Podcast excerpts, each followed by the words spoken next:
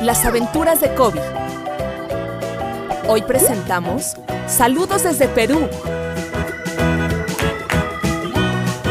Hoy, Kobe y Cito están muy elegantes para leer el primer mensaje internacional que les llegó. No esperemos más. Es hora de usar nuestro microscopio imaginario. Acerco el micrófono, cerramos los ojos y...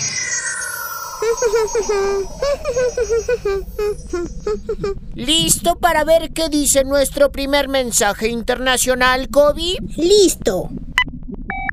Ay, no, creo que sí estoy nervioso. Hola, Kobe. Hola. Mi nombre es María José Galdos y te quería preguntar por qué viniste a, a Perú y a, y a otros países. Chao. ¡Eso fue increíble! Kobe, nos escribieron desde Perú. ¡Wow! No lo puedo creer. Creo que voy a llorar de la emoción. Yo también. A ver, ¿por qué fuiste a Perú y a otros países? Porque la forma en la que viajo es muy, pero muy fácil. Y no necesitas pasaporte. Ni boleto de avión. Ni maletas. Siempre te ves igual. Oye, pues es que los virus no necesitamos ropa. ¿Peinarse tampoco? no. Ok, ok. Entonces... Pues me quedo pegado en cualquier cosa muy fácil. Por ejemplo, si me quedo pegado en el zapato de alguien que va de México a Perú, entonces llego a Perú. Y es que te esparce súper rápido porque viajas en las babas.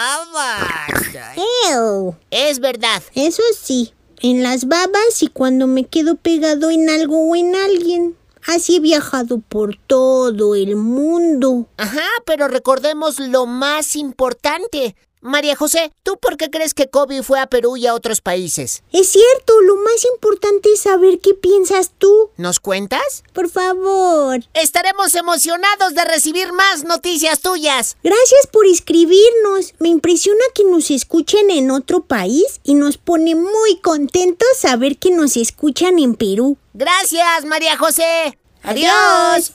María José tiene seis años y un hermanito de cuatro que se llama José Francisco. Les mandamos un enorme saludo a los dos. Gracias por ser parte de las aventuras de Kobe. Y a nuestras cómplices y colegas, Raiza, Anaísa y Lola.